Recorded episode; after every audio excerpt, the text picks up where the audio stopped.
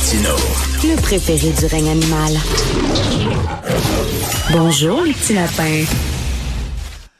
Alors, nous parlons euh, avec Rémi Villemur et Rémi Le Devoir, euh, vraiment euh, sorti tout un scoop parce qu'il y a un très gros problème au Québec. Personne n'en parlait, mais heureusement, le devoir a mis le doigt dessus. Oui, donc hier après-midi, je fais ma, ma, ma, deuxième revue de presse de la journée et je fais le tour des médias. J'arrive sur le site du devoir et je tombe sur l'article Misère et splendeur du chevaux du cheveu, du cheveu afro au Québec.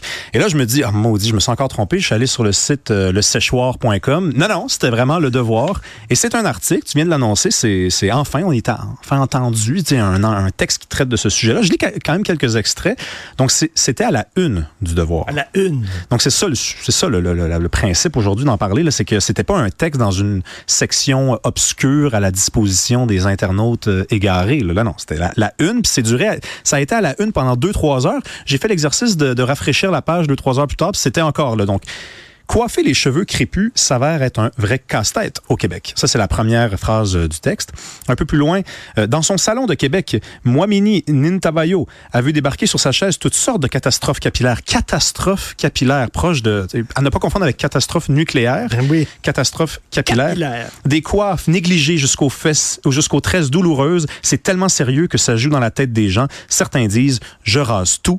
Eh, écoute, c'est un, un, gros problème, ça. Très peu de salons en dehors de Montréal peignent ces mèches crépues. Ah, il existe tout de même quelques salons spécialisés puisque n'importe qui peut s'improviser coiffeur au Québec. Donc là, on se demande c'est quoi le sujet, hein, finalement? S'il n'y a pas de coiffeurs spécialisés qui, en, qui font ce travail-là, mais qu'il y a d'autres coiffeurs qui s'improvisent et qui font ce travail-là, quel est le sujet du texte? Écoute, c'est un texte lunaire, vraiment. Là, on... C'est incroyable. Est-ce qu'on est qu est ose est-ce qu'on ose sortir l'expression racisme systémique? Non. Est-ce qu'il y a du racisme dans les salons de coiffure? Ils sont pas allés jusque-là, mais la troisième phrase du texte, c'est une réforme plus inclusive du DEP en coiffure devrait voir le jour sous peu. Ben voilà. Écoute, Équité, diversité, inclusion, inclusion, dans la coiffure, parce qu'il n'y a pas suffisamment de coiffeurs et de coiffeuses qui savent comment euh, traiter les afros. Écoute ça. Aujourd'hui, enseignant en région, au centre, 24 juin de Sherbrooke, il sent monter le malaise partout sur le territoire. Il passe au peigne fin. L'origine, oh, bo, bo, bo, oh dans l'humour. Écoute, le problème, évidemment, c'est que c'est dans le devoir. Il y, a un malaise dans, dans, dans, la communauté noire en disant là, où c'est qu'on va pour nos cheveux?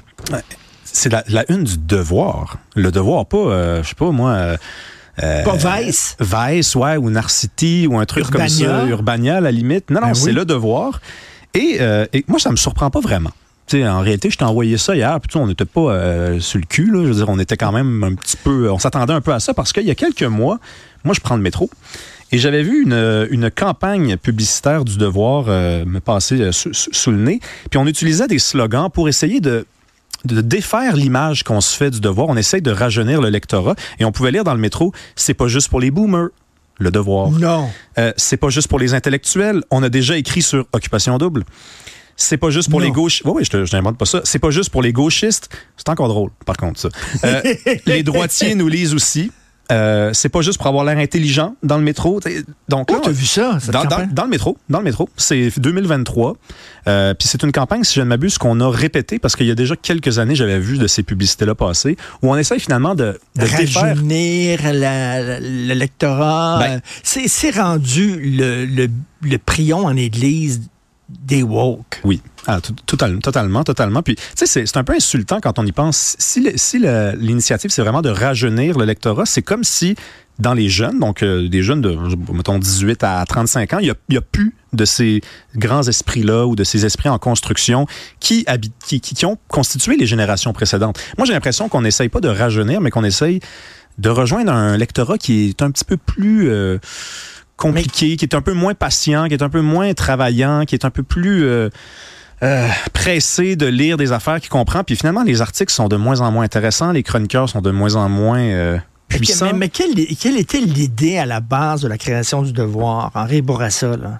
Ben, c'était de donner un journal à, à, la communauté francophone, mais un journal qui était, euh, disons, euh, puissant, qui avait, une, qui avait un qui, atteignait la bourgeoisie, qui atteignait un niveau intellectuel qui était élevé. C'était la tradition du devoir. Moi, je me rappelle quand j'étais très jeune, on recevait le devoir à la maison, puis on recevait aussi un autre journal. Puis quand je voyais le devoir sur la table, pour moi, c'était c'était comme une punition. J'avais 12 ans, je me disais, oh là là, ça, c'est vraiment pas pour, c'est pas mon niveau. Puis aujourd'hui, j'aurais pas vraiment cette impression-là. J'aurais plutôt l'impression que c'est aussi intellectuel que n'importe quel autre le, journal. le niveau baisse. Le niveau baisse. toi. Il y a encore des très bons journalistes, surtout des, des Christian Rioux, Jean-François Lisée, Hmm. Dave Noël, qui, qui, qui, qui est en charge de la section histoire.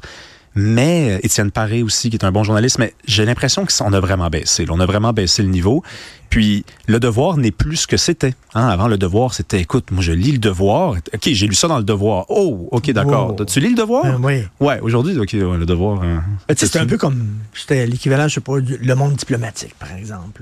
Ouais. des textes de fond. Tu ouais. sais. Puis effectivement, le- le- la- juste dans la manière que le journal était présenté, c'était un petit peu intimidant. Oui. C'était écrit petit, très peu de photos. On est vraiment dans le noir et blanc. Il n'y a pas de, il y a pas de, y a pas de couleur. Mais non, là, on n'aurait pas lu, euh, lu des textes, mettons, en disant un des gros problèmes dans la, au Québec, c'est le manque de coiffeurs capables de faire des afros. Euh, misère et splendeur du cheveu, euh, du cheveu afro. du hein. cheveu afro. Alors, euh, un, un reportage de Radio-Canada sur l'écriture inclusive.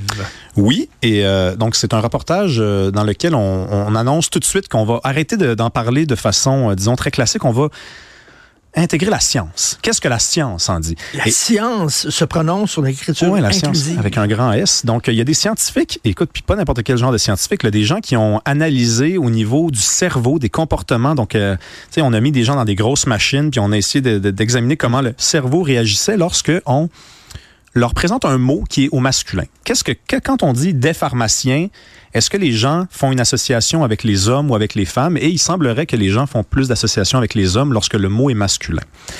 Euh, bon. Et là, c'est un problème. Et on Évidemment, parle d'une représentation androcentrique. androcentrique, exactement. C'est centré sur l'homme. Sur l'homme, exactement. Et, là, et donc, la solution, c'est de, évidemment, de euh, non-genrer l'écriture, une écriture épicène, de neutraliser au niveau du, du féminin et du masculin. Donc, pour régler un problème qui n'a rien à voir avec la langue, on va, inter- on va, inter- on va, disons, rentrer dans la langue et régler ça. Mais moi, je, je trouve, je, je suis renversé. D'autant plus que, écoute, on ne le répète pas assez, mais le féminin et le masculin, ça n'a pas rapport avec l'homme et la femme. Regarde, je vais te nommer des mots féminins, puis là, tu vas me dire si tu penses à un homme ou à une femme, puis ce sont des mots féminins. La puissance, la monarchie, la force, la victoire, la domination, la guerre. Oh mon Dieu, c'est tous des mots féminins. Ça, Ben oui. J'ai juste pensé à des femmes quand j'entends ça. Ben non, ça n'a pas rapport. Ça n'a aucun rapport. Le divorce. La puissance et le pouvoir. Ouais. Ben donc, euh, Une femme pourrait me dire, ouais, mais le divorce, c'est masculin, mais les retrouvailles, c'est féminin. Hein? Et le pardon, c'est masculin, par contre.